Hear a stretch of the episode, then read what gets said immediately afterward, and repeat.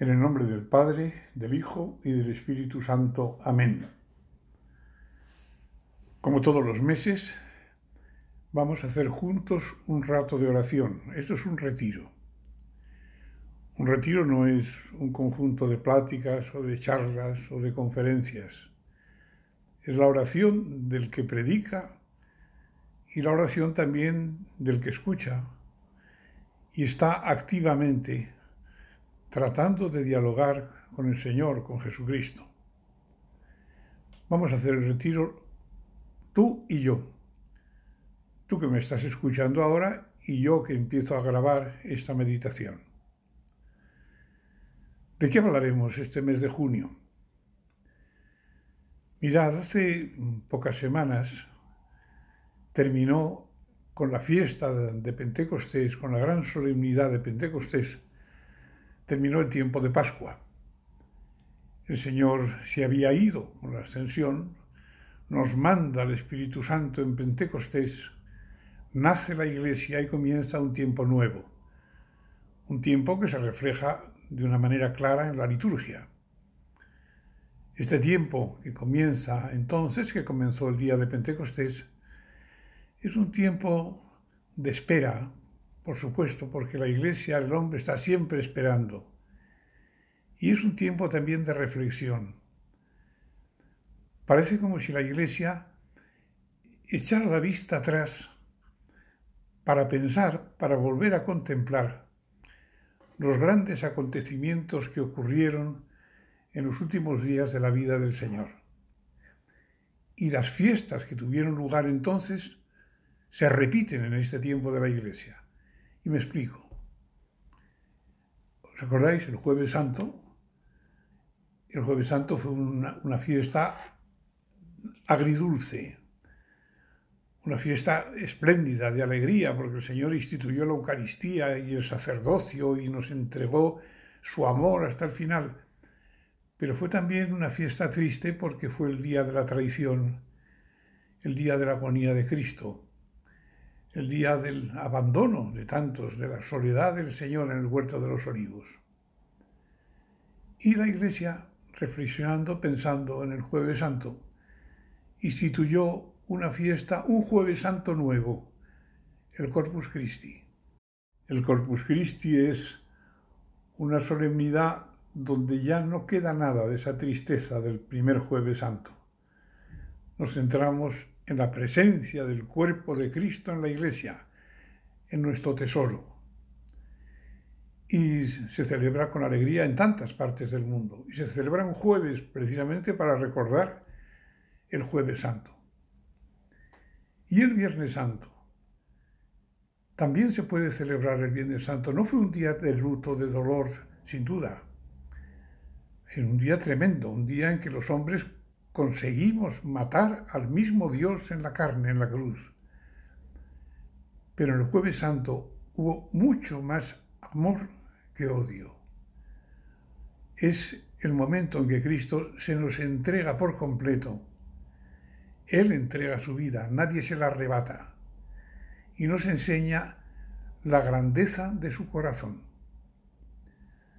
Del Corpus Christi nace una fiesta nueva es la fiesta del Sagrado Corazón de Jesús.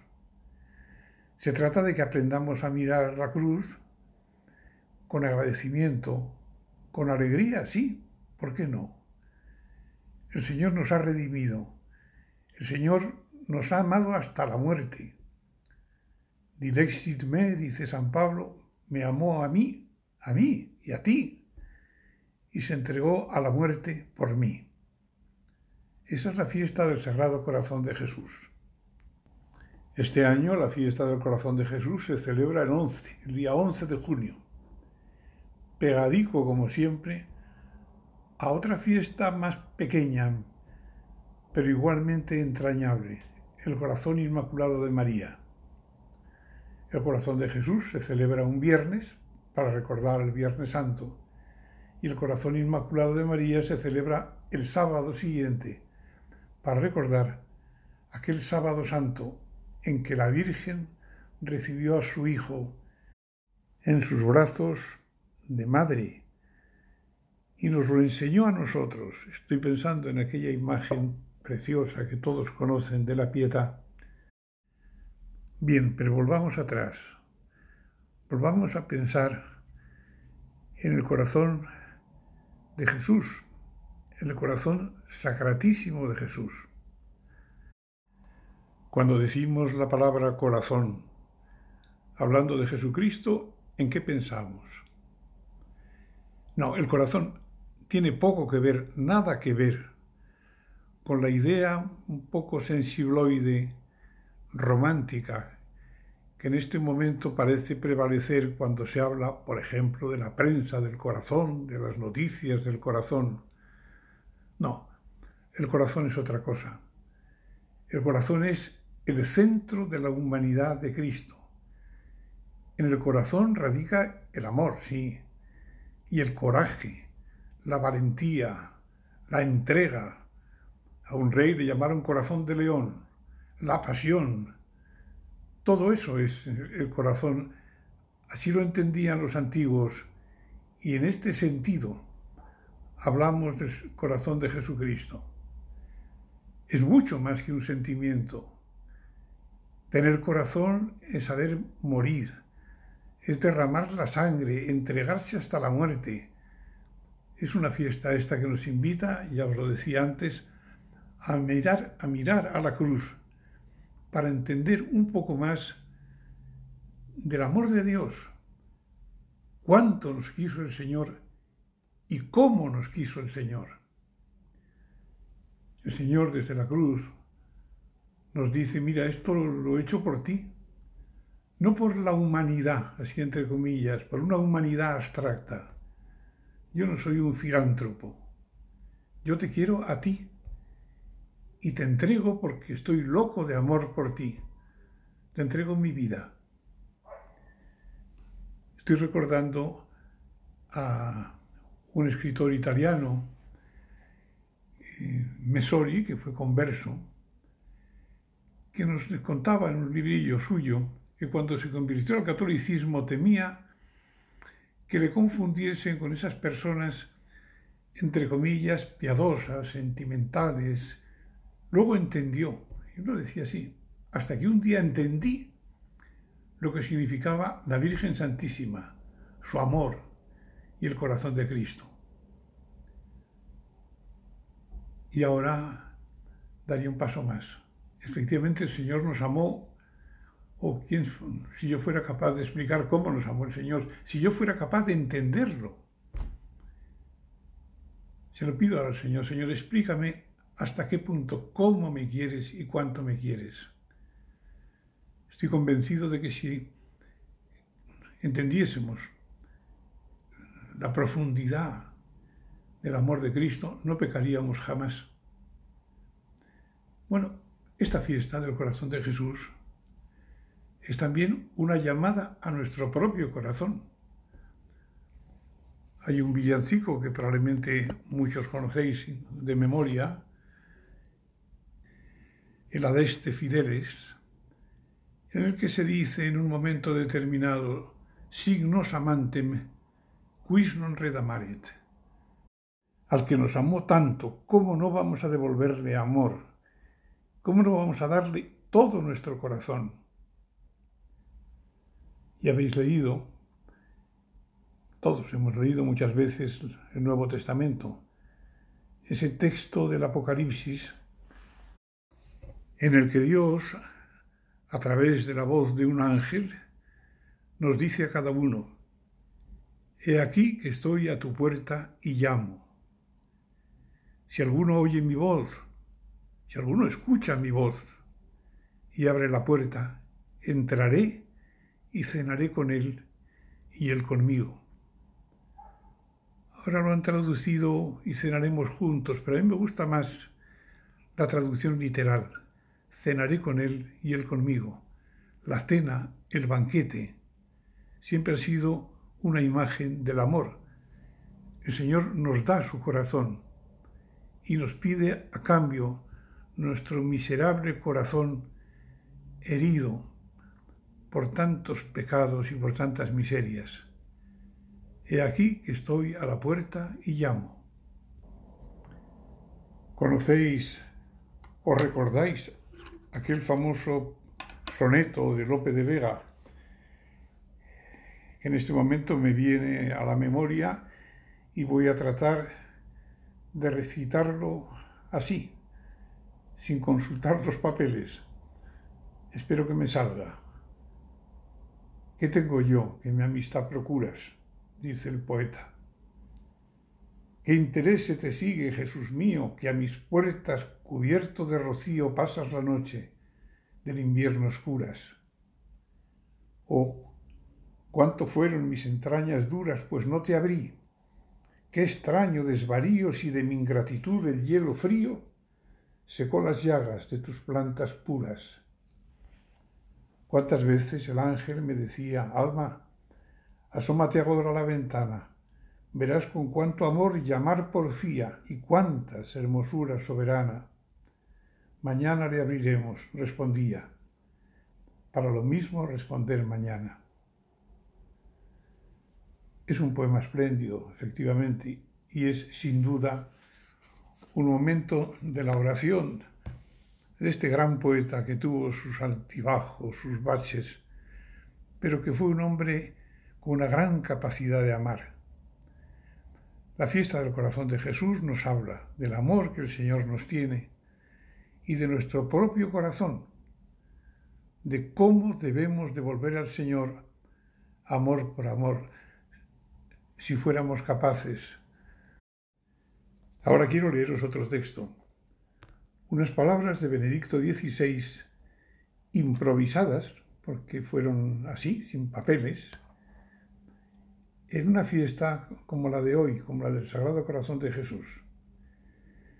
Decía que esta fiesta es una invitación a ser sensibles a esta presencia del Señor que llama a nuestra puerta no debemos ser sordos a Él. Los oídos de nuestro corazón están tan llenos de muchos ruidos del mundo que no podemos percibir esta presencia silenciosa que llama, insisto, a nuestra puerta. Al mismo tiempo, analicemos si estamos realmente dispuestos a abrir la puerta de nuestro corazón o quizá ese corazón está tan lleno de otras muchas cosas que no hay lugar en él para el Señor y por el momento no tenemos tiempo para el Señor. Así, insensibles, sordos a su presencia, llenos de esas otras cosas, no percibimos lo esencial, que Él llama a nuestra puerta, que está cerca de nosotros, y por tanto está cerca la verdadera alegría, que es más fuerte que todas las tristezas del mundo. Por tanto, en el contexto de este primer imperativo, oremos así. Señor, haznos sensibles a tu presencia. Ayúdanos a escucharte, a no ser sordos a ti. Ayúdanos a tener un corazón libre, abierto a ti. Y ahora estoy recordando, de verdad que estoy recordando ahora, que lo tenía preparado, unas palabras del Beato Álvaro del Portillo. Estaba yo en Roma, llevaba muy poquito tiempo don Álvaro como presidente general del Opus Dei, se decía entonces así, y nos repetía muchas veces, no digáis nunca al Señor que no. Nos repetía con tanta insistencia que un día, respondiendo a alguna pregunta de alguien que yo no recuerdo, nos dijo más o menos lo siguiente. Claro, que hay una cosa que es todavía peor que decirle que no al Señor, que es no enterarnos de que el Señor nos llama, de que pasa a nuestro lado. No enterarnos, no ver ese corazón llagado de Cristo que se entrega cada día, en cada momento por nosotros, en la cruz. ¿Qué propósito solemos sacar de esta Primera meditación del retiro. Conocer a Jesucristo. Aquella triple sugerencia, como llamarlo, ¿verdad? Imperativa de San José María, que busques a Cristo, que encuentres a Cristo, que ames a Cristo Y se podría añadir que trates a Cristo, que escuches a Cristo, que te dejes atrapar por Él, que lo veas vivo, que te metas en su vida, que te dejes eso seducir por el mismo Señor. Cristo vivo, sensible, porque lo era, recio, enérgico, cariñoso, apasionado en tantas ocasiones. Hay pasajes del Evangelio que muestran estas, estos adjetivos que estoy diciendo ahora, ¿verdad? Sereno y sin embargo débil también porque se cansa, descansando, dormido en, en la popa de la barca, atento a los hombres, con sentido del humor que también lo tiene, disfrutando de una cena en la orilla del mar, trabajando en el taller de José, que luego pasó a ser su propio taller cuando San José se fue al cielo, llorando por la traición y por la infidelidad, conmovido ante las lágrimas de una, viuda que, que echó todo lo que tenía en el cepillo del templo, exultante al ver la generosidad de otra. En fin, amigo de los niños, delicado con las mujeres. Este es Jesucristo.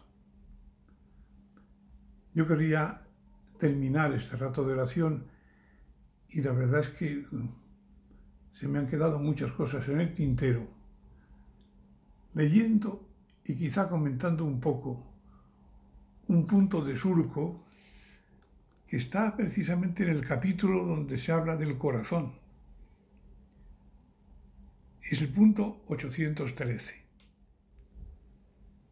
Gracias, Jesús mío, escribe San José María, porque has querido hacerte perfecto hombre con un corazón amante y amabilísimo que ama hasta la muerte y sufre, que se llena de gozo y de dolor, que se entusiasma con los caminos de los hombres y nos muestra el que lleva al cielo, que se sujeta heroicamente al deber y se conduce por la misericordia, que vela por los pobres y por los ricos, que cuida de los pecadores y de los justos. Gracias, Jesús mío y danos un corazón a la medida del tuyo. Os decía que lo quería comentar un poco, muy poco tiene que ser. Pero ¿no tenéis la impresión de que vivimos en un mundo frío? Un mundo en el que a veces uno no descubre el corazón de los demás. Un mundo que se rige por otros criterios, ¿verdad? distintos al amor. Mundo cruel. Hay tanto odio también en el mundo. Peguémonos al corazón de Jesucristo. Dejémonos, os decía antes, atrapar por Él, seducir por Él, que lo abracemos siempre en el corazón nuestro y no tengamos miedo a que nuestra oración, nuestro diálogo con el Señor, de vez en cuando nos lleve a manifestaciones sensibles, sí, a las lágrimas, también a la alegría. Los hombres sabemos amar así solo. Que pongamos nuestro corazón pequeñito junto al corazón del Señor. Y el camino, lo sabéis muy bien, es el corazón inmaculado de María. María Santísima al pie de la cruz solo tenía un corazón, el mismo de su Hijo. Allí la Virgen Santísima entregó su vida con, con su Hijo Jesús. Cuando el Señor dijo, en tus manos encomiendo mi espíritu, María Santísima también lo dijo en su corazón. El Señor aceptó esa entrega de María, por eso es corredentora pero nos la dejó aquí un tiempo para enseñarnos el camino, el camino fácil, el camino sencillo, hacia el corazón, hacia el único corazón que nos ha amado hasta el punto de dar la vida del todo, hasta la última gota de su sangre.